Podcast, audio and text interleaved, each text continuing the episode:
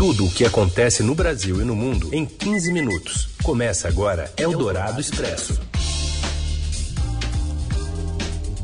Olá, sejam muito bem-vindos. Eldorado Expresso começando aqui com a atualização das notícias que importam no meio do seu dia nesta sexta-feira. Eu sou a Carolina Ercolim, comigo, Raíssen Abac. Como vai, Raíssen? Oi, Carol, boa tarde para você, para os ouvintes que também estão com a gente no FM 107,3 da Eldorado ou seja em qual horário for, no podcast. Nessa parceria aqui da Rádio Dourado com o Estadão. Vamos aos destaques desta sexta, dia 19 de março. 18 estados relatam falta de medicamentos para tratar pacientes com Covid em UTIs e afirmam que os estoques podem acabar em 10 dias. Prefeitura do Rio fecha praias para conter o avanço da pandemia e deve anunciar mais restrições na semana que vem. E ainda a guerra de Jair Bolsonaro contra governadores, de novo no STF, e a pressão de prefeitos por um lockdown na região metropolitana de São Paulo. É o Dourado Expresso. Tudo o que acontece no Brasil e no mundo em 15 minutos. Presidente Bolsonaro aciona o Supremo Tribunal Federal para derrubar o toque de recolher em alguns estados brasileiros. Pepito Ortega tem os detalhes. Boa tarde, Heisen. Boa tarde, Carol. Em uma nova ofensiva contra governadores, o presidente Jair Bolsonaro acionou na noite desta quinta o Supremo Tribunal Federal para derrubar os decretos estaduais da Bahia, do Distrito Federal e do Rio Grande do Sul que determinaram toques de recolher para conter o avanço da pandemia da Covid-19. Bem, entramos com ação, ação direta de consolidade junto ao Supremo Tribunal Federal, exatamente buscando aqui conter esses abusos. Né? Entre eles, o mais importante é que a nossa ação foi contra decreto de três governadores, que inclusive no decreto o cara bota ali toque de recolher. Isso é estado de defesa, estado de sítio, que só uma pessoa pode decretar, eu. A ação foi protocolada no momento em que o país passa pelo pior momento da pandemia. Na avaliação de Bolsonaro, os decretos afrontam as garantias estabelecidas na Declaração dos Direitos de Liberdade Econômica. Para o presidente, as medidas subtraíram, abre aspas, parcela importante do direito fundamental das pessoas à locomoção, mesmo sem que houvessem sido exauridas outras alternativas menos gravosas de controle sanitário. Bolsonaro também quer que o Supremo estabeleça que medidas de fechamento de serviços não essenciais exigem a aprovação de leis locais por parte do Poder Legislativo, não podendo ser determinadas unilateralmente por decretos de governadores. Integrantes do governo admitem reservadamente que o timing da ofensiva no Supremo não é favorável aos pedidos do presidente, em virtude do estágio atual da pandemia. A ação foi protocolada no mesmo dia em que foi anunciada a morte cerebral do senador Major Olímpio após complicações pela Covid-19. O governador do Distrito Federal, Ibanez Rocha, afirmou ao Estadão que os decretos contestados por Bolsonaro não têm nada de inconstitucionais. E o governador do Piauí, Wellington Dias, do PT, que lidera o Fórum de Governadores, se disse incrédulo sobre essa nova ofensiva que a gente acabou de ouvir do presidente Jair Bolsonaro contra estados e municípios, união que entrou no STF para tentar reverter esse toque de recolher. Ah, eu confesso a você que quando me passaram a informação, bom, era, era gravada, era o presidente falando é, eu achei que era fake, confesso a você, porque, meu Deus, não é, não, não é razoável, tá certo? Segundo o petista, foi graças ao endurecimento da quarentena no Piauí que o Estado viu a taxa de transmissão do novo coronavírus cair nas últimas semanas. Dias, à frente do consórcio de, dos governadores do Nordeste, afirma que tem a promessa do presidente da Anvisa, Antônio Barra Torres, para a aprovação do uso da vacina russa no Brasil em até nove dias após a entrega da documentação à agência, vacina Sputnik.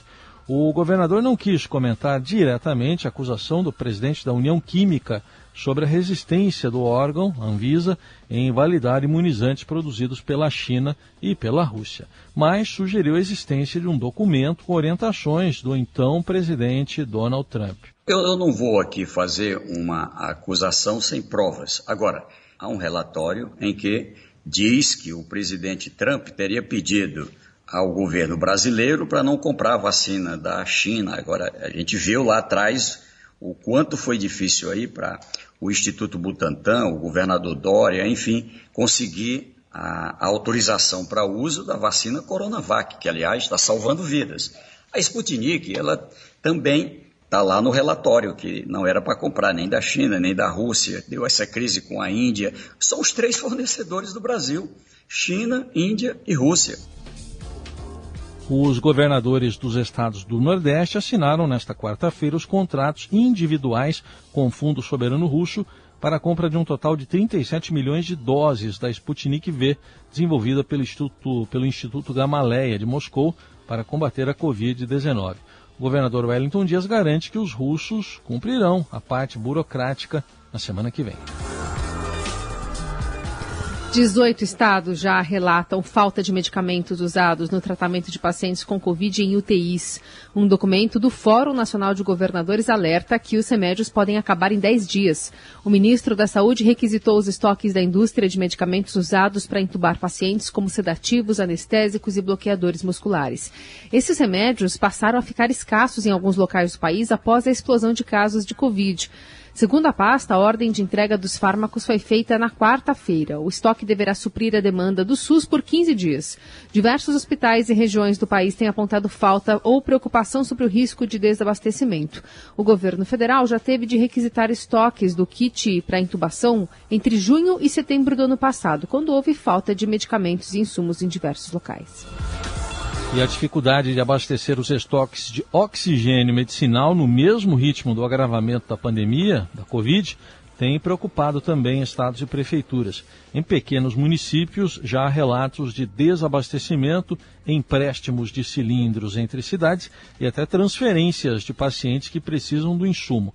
Em audiência pública ontem no Senado, o general Ridalto Lúcio Fernandes, assessor do Departamento de Logística do Ministério da Saúde, admitiu que o país corre o risco iminente de desabastecimento nas cidades do interior. Segundo ele, a expectativa da falta perigosa desses produtos nos pequenos hospitais é de poucos dias. Fernandes disse ainda que o governo federal está elaborando o Plano Oxigênio Brasil para enfrentar o problema, mas não revelou detalhes da iniciativa. Secretário estadual da Saúde de São Paulo, Jean Gorstein, admitiu hoje que o estado pode chegar a 800 mortes diárias por Covid. A declaração foi dada após ser questionado sobre a reportagem veiculada pela Folha de São Paulo de que as projeções internas do governo paulista apontam que o estado deverá atingir 750 e 800 óbitos diários pela doença já nos próximos dias. Essa projeção é possível, uma vez que, por mais que nós estejamos aumentando o número de leitos, assistência à vida, se não houver o apoio das pessoas no sentido de evitarem a sua circulação, e essa fase emergencial visa exatamente diminuir a mobilidade das pessoas, é óbvio que, junto com as pessoas que circulam, circula com elas vírus. E dessa forma, mais pessoas doentes e que acabam eh, indo de forma até grave para as unidades de saúde. É importante lembrar que é uma doença grave. 40% dessas pessoas, infelizmente, morrem nas unidades de terapia intensiva.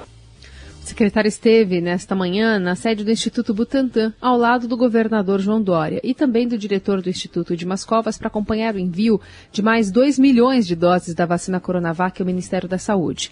Na ocasião, Dória fez críticas ao prefeito do seu partido, Bruno Covas, que decidiu antecipar cinco feriados municipais para tentar frear o avanço da doença no município. Nós alertamos ontem a Prefeitura de São Paulo de que uma medida como essa deveria ser discutida previamente com o governo do Estado de São Paulo e com os prefeitos da região metropolitana e também do litoral, uh, e não anunciado sem esse tipo de entendimento, porque gera, evidentemente, dúvidas e preocupações em prefeitos, sobretudo do litoral uh, de São Paulo, litoral norte, Baixada Santista e litoral sul, em relação ao volume de pessoas que poderiam se dirigir a estas cidades diante de um feriado prolongado. Infelizmente, a decisão do prefeito foi anunciar sem esse entendimento prévio. Uh, o centro de contingência está uh, avaliando essas medidas e também as manifestações que foram feitas ontem à tarde e à noite. Uh, hoje temos uma reunião às 11 horas para poder anunciar algumas medidas e vamos atender, sim, as solicitações que forem feitas por esses prefeitos com o objetivo de evitar a superlotação. Após São Paulo registrar a primeira morte de uma pessoa com Covid à espera de leito, então o prefeito da cidade, Bruno Covas, anunciou que antecipará dois feriados municipais deste ano e de outros três de 2022. Somados com o período da Páscoa, a capital terá dez dias seguidos de recesso. Prefeitos das sete cidades do ABC, na região metropolitana, já também enviaram ao governador Dória pedidos para que seja adotado um lockdown em toda a região. Também prefeitos de outras 12 cidades do Alto Tietê pediram medidas mais restritivas. Em pelo menos nove desses municípios, a ocupação de UTI já está em 100%. E o governo de São Paulo antecipou a vacinação de idosos entre 69 e 71 anos para o próximo dia 27. A medida foi anunciada durante coletiva de imprensa na tarde desta sexta-feira pelo vice-governador Rodrigo Garcia. Fora do evento de hoje, o governador João Dória descartou, na última quarta, a ampliação de medidas restritivas no estado, alegando que o centro de contingência da Covid ainda precisa avaliar o impacto efetivo da fase emergencial nas mortes e internações pela doença. Mas Rodrigo Garcia anunciou a suspensão da operação descida pelas rodovias Anchieta e Imigrantes. O governo de São Paulo suspende a operação descida do sistema Anchieta e Imigrantes nesta fase emergencial. O governo decidiu que não só será implementada nos finais de semana a operação descida, como também as faixas das rodovias que ficam disponíveis ao tráfego de veículos no sentido a Baixada Santista e as cidades do litoral serão reduzidas. O objetivo é desestimular o aumento do fluxo de veículos rumo às praias nesta fase emergencial. Tá aí, essa medida então passa a valer a partir de hoje e tem extensão até 30 de março, com possibilidade de prorrogação, dependendo da reclassificação do Plano São Paulo. Agora a gente vai até o Rio de Janeiro, porque a prefeitura fecha praias e deve anunciar mais restrições na semana que vem. Caio Sartori. Boa tarde, Raíssen, Carol, todos os ouvintes da Rádio Dourado.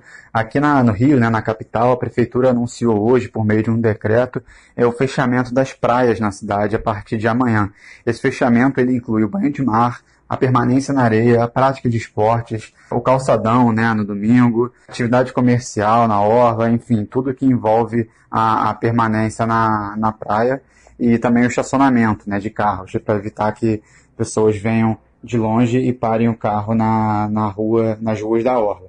Essa medida é, é, polêmica, né, porque veio antes do anúncio de fechamento, por exemplo, de shoppings, academias, locais fechados em que o contágio é mais, mais alto, né, tem mais risco de, de se contaminar com o coronavírus. Mas aí o prefeito Eduardo Paz explicou, numa coletiva de imprensa, que isso aconteceu porque, além do simbolismo da, da praia, ela depende menos de um consenso metropolitano, como ele citou. Então, é, a expectativa da prefeitura é de que na segunda-feira, depois de conversar com prefeitos da região metropolitana, com o governador e com o setor produtivo, haja o anúncio de novas medidas para esses locais fechados. Né? Lembrando que atualmente é, bares e restaurantes funcionam com restrições, né? Tem um toque de recolher na cidade entre 11 da noite e 5 da manhã, mas de maneira geral essas medidas para locais fechados ainda são consideradas brandas pelos especialistas que cobram medidas mais firmes. Isso deve acontecer, portanto, na semana que vem, na segunda-feira, depois dessa reunião com prefeitos, governador, é, com o comitê científico da prefeitura, enfim. E por enquanto veio esse anúncio antecipado das praias, que segundo a prefeitura é, é um local simbólico, né? Então vai um aceno aí a quem pedir medidas de, de isolamento. A situação na, na capital, segundo a, a prefeitura, não é tão desesperadora do ponto de vista de leitos, por exemplo, mas preocupa muito a circulação da, de uma das variantes da, da Covid, né, a, a, chamada variante P1, que segundo o secretário municipal Daniel Sorães, circula com muita força por aqui, por isso a população tem que ficar em casa para evitar essa disseminação do vírus. Então, por enquanto é isso. Volto com vocês aí no estúdio. Boa tarde a todos os ouvintes. Eldorado Expresso. A Polícia Federal deflagrou hoje a Operação Deepwater para investigar crimes envolvendo o vazamento em massa de dados de 220 milhões de brasileiros ocorrido em janeiro. Um hacker foi preso em Uberlândia, Minas Gerais, sob suspeita de ser responsável pelo maior vazamento de informações do país. A PF diz ainda ter identificado um segundo hacker que estaria vendendo os dados por meio de suas redes sociais. Os agentes cumpriram ainda cinco mandados de busca e apreensão em Uberlândia e também no município de Petrolina, em Pernambuco, e as ordens foram expedidas pelo ministro Alexandre de Moraes, do Supremo Tribunal Federal. Você ouve Eldorado Expresso. De volta com o Dourado Expresso para falar também sobre a Federação Paulista de Futebol, que decidiu que não vai ter rodada do Campeonato Paulista neste final de semana, mas ainda tem conversa. Robson Morelli. Olá, amigos. Hoje o destaque é o Paulistão. Na verdade, a não realização do Campeonato Paulista no fim de semana. Primeira rodada a parar depois do decreto do governador João Dória. A quinta rodada, entre os jogos que não vão acontecer, destaque para o clássico Palmeiras e São Paulo, que seria disputado no Allianz Parque, e também para o jogo da Ponte Preta com o Santos lá em Campinas, lá no Moisés Lucarelli. A Federação Paulista e os clubes do campeonato tentaram de todas as formas é, continuar com as partidas, continuar com o campeonato, continuar com a disputa, mesmo a despeito do momento terrível que São Paulo vive com a Covid na sua luta contra a pandemia. Recordes quase todos os dias da semana com mortos e contaminados. Mesmo assim, a federação tentou convencer o governo, tentou convencer o Ministério Público, tentou, junto com os clubes, levar o caso para a justiça é, e tentou também levar as partidas para outros estádios, por exemplo, Rio de Janeiro e Minas Gerais. Não deu certo, o Campeonato Paulista para no fim de semana. Segunda-feira de manhã tem uma nova tratativa, uma nova reunião com os clubes de futebol para saber para onde vai o Campeonato Paulista. A federação não está afim de parar suas partidas e quer acabar o campeonato no dia 23 de maio. Lembrando que outros estados também pararam, Minas Gerais começa a parar a partir da semana que vem, Acre, Ceará, eh, Tocantins, Goiás, Distrito Federal, em todos esses lugares o campeonato regional não está acontecendo, o campeonato regional está paralisado em função do avanço da Covid-19. É isso, gente. Falei, um abraço a todos, valeu! Valeu, Robson Morelli. Valeu também a sua audiência. Segunda-feira estamos de volta com mais uma edição do Eldorado Expresso. Um ótimo fim de semana. Valeu, Heisen. Oi, Carol. Obrigado. Bom fim de semana para todo mundo. Até segunda. Você ouviu Eldorado Expresso tudo o que acontece no Brasil e no mundo em 15 minutos.